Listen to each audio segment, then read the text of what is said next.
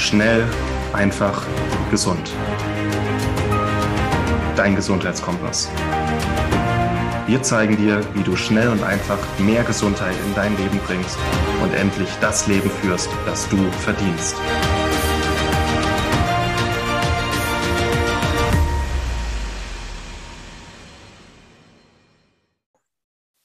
In dieser Episode erkläre ich dir, warum Medikamente unserem Körper Nährstoffe entziehen, welche Medikamente mit welchen Nährstoffen interagieren und worauf du achten solltest, wenn du längerfristig Medikamente einnimmst. Hi, herzlich willkommen zu einer neuen Episode hier bei Schnell einfach gesund. Ich bin Martin Auerswald und heute eine kleine Solo-Episode. Normalerweise machen wir so Zweiergespräche, wo hin und wieder setzt sich auch mal einer von uns alleine vor die Kamera und redet ein bisschen mit seinem Laptop. Und heute ein Thema, das mir sehr wichtig ist und das ich schon sehr lange äh, auf meiner Liste habe, nämlich es geht über die Interaktion zwischen Medikamenten und unserem Nährstoffhaushalt. Und das ist ein Thema, über das nicht gerne geredet wird, weil es natürlich unserem aktuellen Medizinsystem nicht gerade zuträglich ist, wenn man da irgendwie Kritik äußert.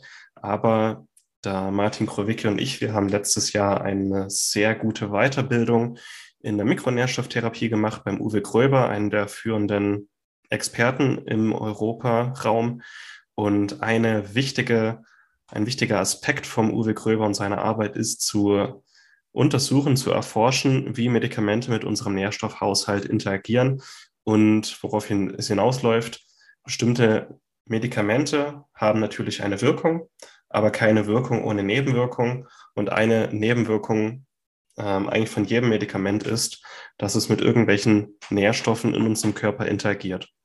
Und auf lange Sicht, also wenn wir das Medikament längerfristig einnehmen, kann es eben da zu Mikronährstoffdefiziten in unserem Körper kommen. Und ganz problematisch ist das natürlich, wenn dieser Mikronährstoff für die jeweilige Funktion, für die, die das Medikament eingenommen wird, wichtig ist. Beispiel, wir nehmen Antidiabetika ein. Das Diabetesmedikament, das unseren Blutzucker stabilisieren soll. Dieses Diabetesmedikament ähm, erhöht aber die Ausscheidung von Magnesium und B-Vitaminen. Das sind zwei Nährstoffe, die für unseren Stoffwechsel, für unsere Mitochondrien und vor allem für den stabilen Blutzucker fundamental wichtig sind.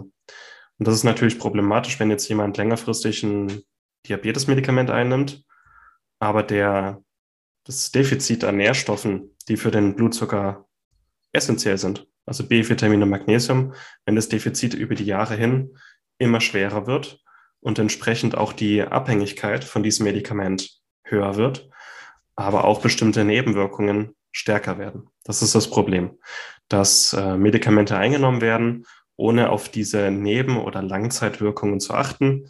Und wir vermitteln hier bei Schnell einfach gesund sehr gerne und sehr viel, dass Nährstoffe die Bausteine sind, die unser Körper braucht und die unser Körper nicht funktioniert und die wir unserem Körper ausreichend zur Verfügung stellen sollten. In der konventionellen Medizin werden Nährstoffe allerdings nur sehr stiefmütterlich bearbeitet.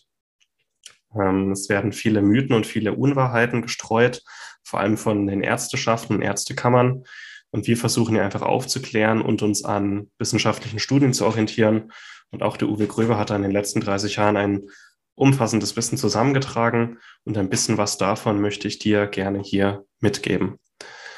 Es ist, ja, es ist schade, aber ähm, keine Wirkung ohne Nebenwirkungen. So ist es mit Medikamenten. Und viele Medikamente verlängern unser Leben, verbessern unser Leben, können Symptome stark lindern, unterstützen unsere Lebensqualität. Aber gerade wenn sie länger eingenommen werden, müssen wir uns halt auch über Nebenwirkungen, Langzeitfolgen unterhalten. Und die Interaktion mit, dem Nährstoffhaushalt ist halt so eins. Und das, was wir erzählen, ist nicht so ähm, aus der Luft gegriffen, sondern das kann jeder nachlesen. Und was ich dir ans Herz legen möchte, wir haben auch einen Beitrag in unserem Magazin.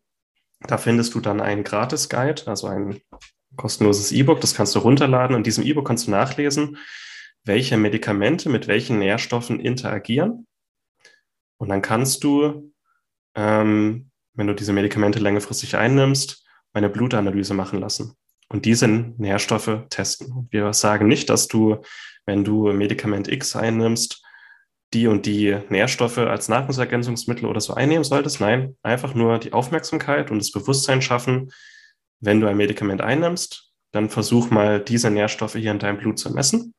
Und wenn du ein Defizit hast, versuch dieses Defizit zu beseitigen. Und ob du dieses Defizit jetzt mit einer gesunden und angepassten Ernährung beseitigst oder mit gezielter Gabe von Nahrungsergänzungsmitteln, das ist dir überlassen. Aber das macht für dich Sinn und dein Arzt wird dir auch nicht widersprechen, wenn dein Arzt sieht, da ist ein Mangel, oh, da muss man was machen.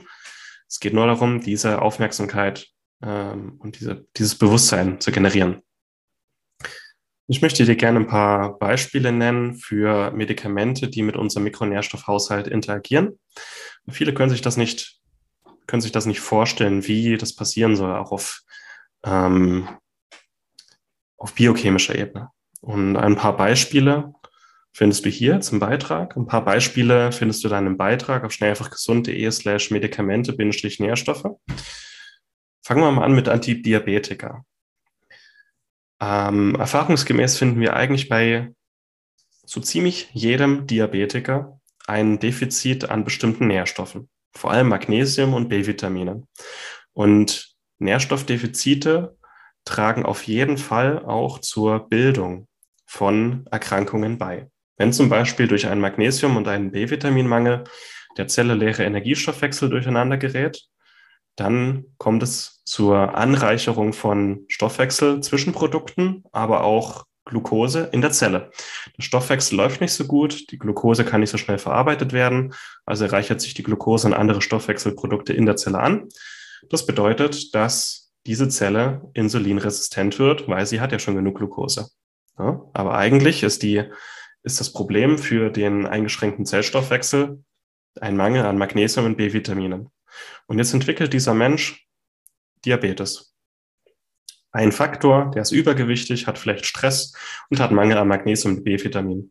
Der bekommt jetzt Diabetiker, Antidiabetika verschrieben, die den Blutzucker stabilisieren und die Wirkung von Insulin verbessern sollen.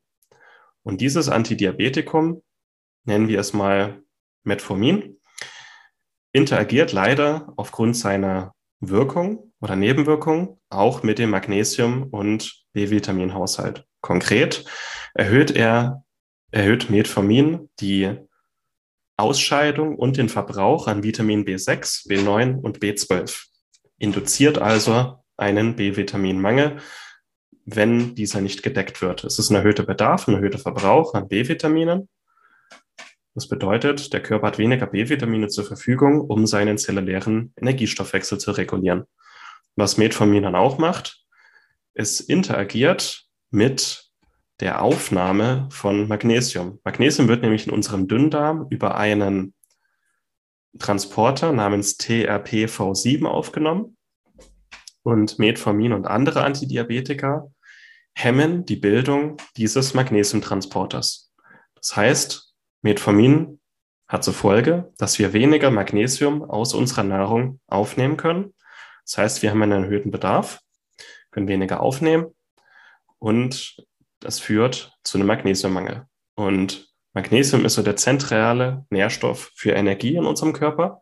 Das bedeutet längerfristige Einnahme von Antidiabetika, Magnesiummangel, B-Vitaminmangel, äh, Probleme mit dem Blutzucker, Probleme mit unserer Konzentration, Probleme mit unserem Nervensystem.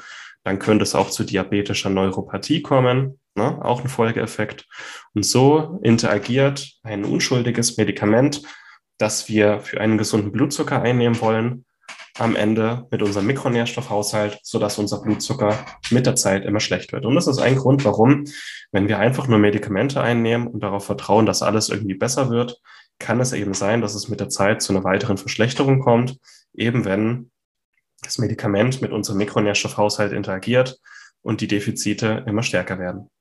Und deswegen ist es wichtig, bei einem Diabetiker Magnesium und B-Vitamine zu messen und vor allem, wenn Medikamente eingenommen werden, hier auf mögliche Interaktionen zu achten. Aber hier der Magnesium, ähm, die Magnesiumaufnahme im Darm ist geringer, der Vitamin B-Verbrauch ist höher. So ist der Zusammenhang weiterer Zusammenhang mit der Pille, also orale Kontrazepta, Kontra, Kontrazeptiva und Glukokortikoiden wie Cortison oder Dexamethason. Die Pille wie auch Glukokortikoide interagieren nämlich mit unserem Vitamin D-Haushalt. Wie?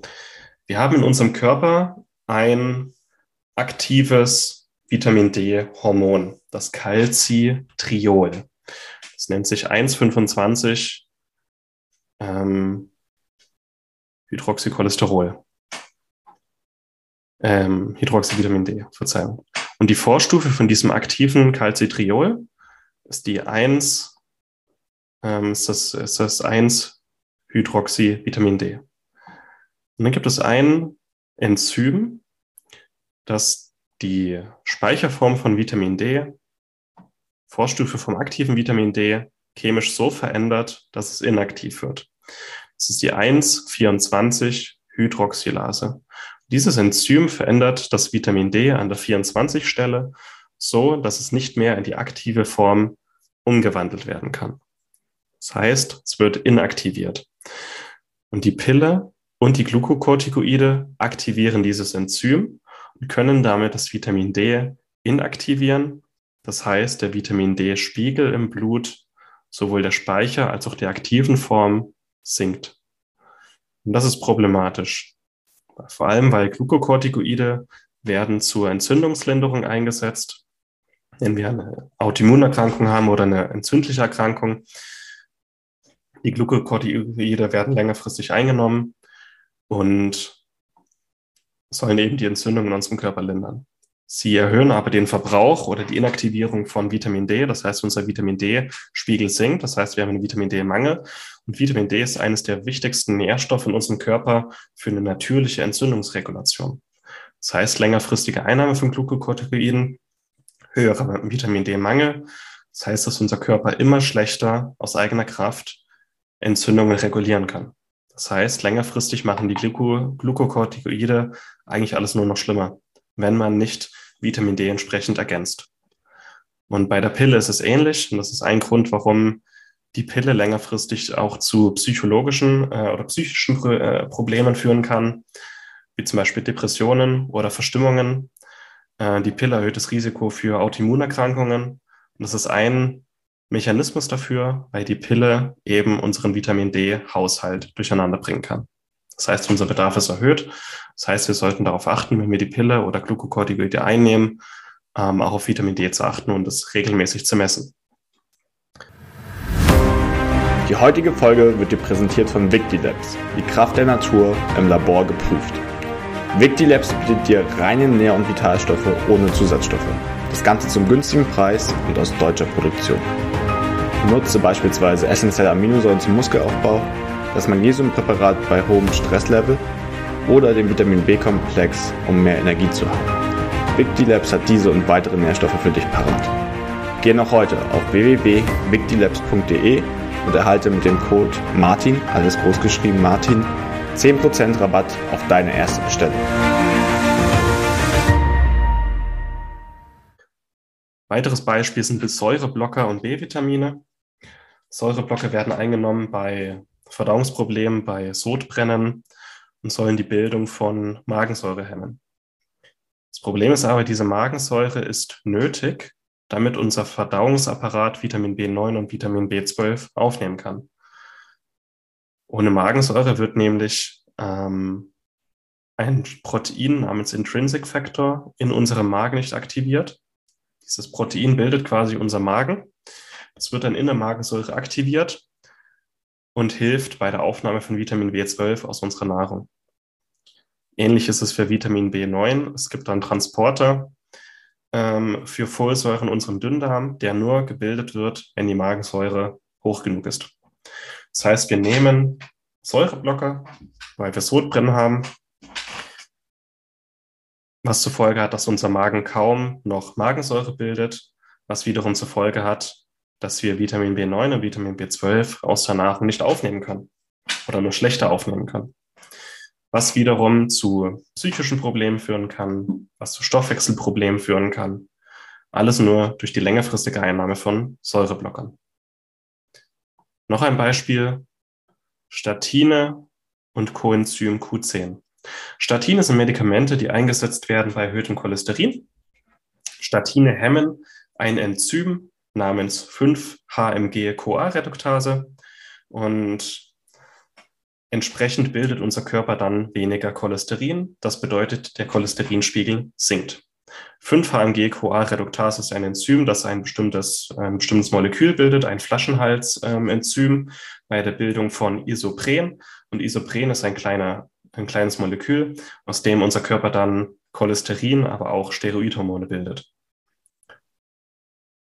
Das bedeutet, Statine werden eingenommen, das, ähm, das Enzym wird gehemmt und der Cholesterinspiegel sinkt. Problem ist nur, dass unser Körper eben aus Isopren auch Steroidhormone bildet. Steroidhormone sind wichtige Botenstoffe in unserem Körper, aber aus Isopren bildet unser Körper auch Coenzym Q10. Coenzym Q10 ist ein Vitalstoff, der für unseren Mitochondrienstoffwechsel wichtig ist. Das bedeutet, wenn wir längerfristig Statine einnehmen, kommt es zu einem Mangel an Coenzym Q10 und dann kann das wiederum unseren Mitochondrienstoffwechsel beeinträchtigen. Und das ist auch der Grund, warum Statine mit einem höheren Diabetesrisiko einhergehen. Aus Isopren bildet unser Körper auch Vitamin K2-Derivate. Und auch die können mit dem Knochenstoffwechsel, aber auch mit dem Mitochondrienstoffwechsel interagieren. Das bedeutet, wer Statine einnimmt, hat meistens einen Mangel an Coenzym Q10 und oftmals auch Vitamin K2 und deren Derivate, hat ein erhöhtes Risiko für Typ 2 Diabetes und andere Stoffwechselerkrankungen. Entsprechend empfehle ich bei Statineinnahme den Blutwert von Coenzym Q10 zu messen. Und jetzt habe ich dir mal ein paar Beispiele mitgegeben, wie Medikamente mit unserem Nährstoffhaushalt interagieren. Wir hatten Antidiabetika, die hemmen die Aufnahme von Magnesium über den Magnesiumtransporter THPV7, erhöhen die Ausscheidung von Magnesium über die Niere und erhöhen die Ausscheidung und Verbrauch von B-Vitaminen. Vor allem bei ähm, Medikamente müssen irgendwie abgebaut werden in der Leber und das verbraucht teilweise Medik ähm, Vitamine. Wir hatten Vitamin D und Glukokortikoide oder die Pille, weil diese Medikamente ein Enzym aktivieren, das das Vitamin D abbaut. Wir hatten Säureblocker, die verhindern, dass unser Magen sauer genug ist. Und wenn unser Magen nicht sauer genug ist, dann können Vitamin B9 und B12 auch nicht, auf, nicht gut aufgenommen werden. Und wir hatten die Statin und Coenzym Q10. Und das sind nur ein paar bekannte Beispiele. Im Grunde haben alle äh, Medikamente, die wir einnehmen, längerfristig irgendwelche Überschneidungen mit Mikronährstoffen. Und ich empfehle, dass du mal bei schnellfachgesund.de vorbeischaust. schnellfachgesund.de slash Medikamente minus Nährstoffe. In dem Beitrag findest du genau diese Themen, über die ich heute gesprochen habe, aber auch einen kostenlosen Guide. Diesen Guide bekommst du, wenn du dich ähm, in unseren Newsletter einträgst, bekommst du diesen Guide dort im Artikel freigeschaltet. Und da kannst du mal nachlesen, welche Medikamente nimmst du oder dir nahestehende Personen ein und welche Nährstoffe können damit interagieren. Und der erste Schritt ist dann zu schauen, wo sind Überschneidungen Zweiter Schritt wäre dann, eine Blutanalyse zu veranlassen und wenn ein Mangel im Körper vorliegt, entsprechend die Ernährung umzustellen oder auf Nahrungsergänzungsmittel zu setzen, um diesen Mangel auszugleichen. Wenn du einen Arzt hast, der das nicht mitmacht, oder einen Arzt hast, der sagt, oh, das, das, das stimmt nicht, das gibt's nicht, das ist alles gelogen, dann empfehle ich den Arzt zu wechseln und sich eine Zweitmeinung zu holen, weil es gibt genug Fachbücher mittlerweile, in denen genau das beschrieben wird und es gibt genug wissenschaftliche Studien, in denen das beschrieben wird. Und wenn der Arzt sagt, nö, mache ich nicht oder gibt's nicht oder ähm, dann würde ich empfehlen, den Arzt zu wechseln. Wenn der Arzt sich weigert, eine Blutanalyse zu machen oder wenn der Arzt sogar vor Nährstoffen warnt, empfehle ich auch, den Arzt zu wechseln. Das hatte ich schon oft genug, dass da Patienten ähm, ähm, Diabetes haben, die einen klaren Mangel haben in ihrem Blut und der Arzt trotzdem von Nährstoffen warnt. Wenn ein Mangel besteht, muss man diesen Mangel auch beseitigen. Und das wird dann auch dem Körper in jederlei Hinsicht zugutekommen. Aber wenn ein Arzt aus Angst, weil er nicht weiß, wie sich das auf das Medikament oder auf den Stoffwechsel auswirkt, sich weigert, Medikamente äh, zu verschreiben oder so ähm, äh, Nährstoffe zu verschreiben, dann würde ich mir immer eine Zweitmeinung einholen, weil dieser Arzt dann offensichtlich auch keine Erfahrung oder keine Fachexpertise zu diesem Thema hat. Und dann würde ich einfach jemanden um Rat bitten, der diese Fachexpertise hat. Also wenn ein Arzt vor Magnesium äh, für einen Diabetiker warnt, obwohl ein klarer Mangel besteht, dann würde ich mal einen anderen Arzt aufsuchen, der vielleicht ein bisschen mehr Ahnung von Mikronährstoffen hat. Und der wird dann sagen, jo, ist ein Mangel, diesen Mangel müssen wir angehen. Weil immer wenn ein Mangel beseitigt wird für unseren Körper, ähm, wird ein Baustoff, der nicht ausreichend da ist, wieder zugeführt. Das heißt, die ganze Baustelle unseres Körpers kann wieder besser ähm, funktionieren. So. Ich hoffe, das war heute verständlich. Ich hoffe, es hat dir geholfen. Es war ein Thema, das mir schon länger wirklich auf der Seele gebrannt hat. Es ist ein Beitrag in unserem Magazin online gegangen. Darin findest du einen Guide. Wenn du dich in den Newsletter einträgst, kann du diesen Guide freischalten. Es ist wichtig, immer im Hinterkopf zu bewahren, dass jedes Medikament, ähm, das wir dauerhaft einnehmen, auch mit unserem Mikronährstoffhaushalt irgendwie interagiert.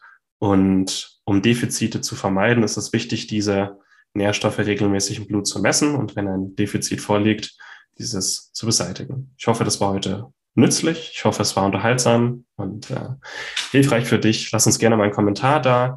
Lass uns auch gerne mal eine Bewertung bei Spotify oder iTunes da, damit mehr Menschen von diesem Podcast erfahren. Das unterstützt unsere Arbeit sehr, sehr gut. Jetzt wünsche ich dir noch einen schönen Tag und bis zur nächsten Episode. Mach's gut. Vielen Dank, dass du dabei warst.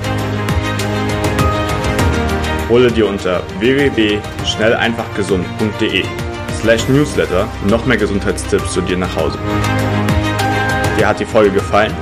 Dann lass uns gerne eine 5-Sterne-Bewertung da, damit mehr Hörer auf uns aufmerksam werden und von dem Wissen profitieren.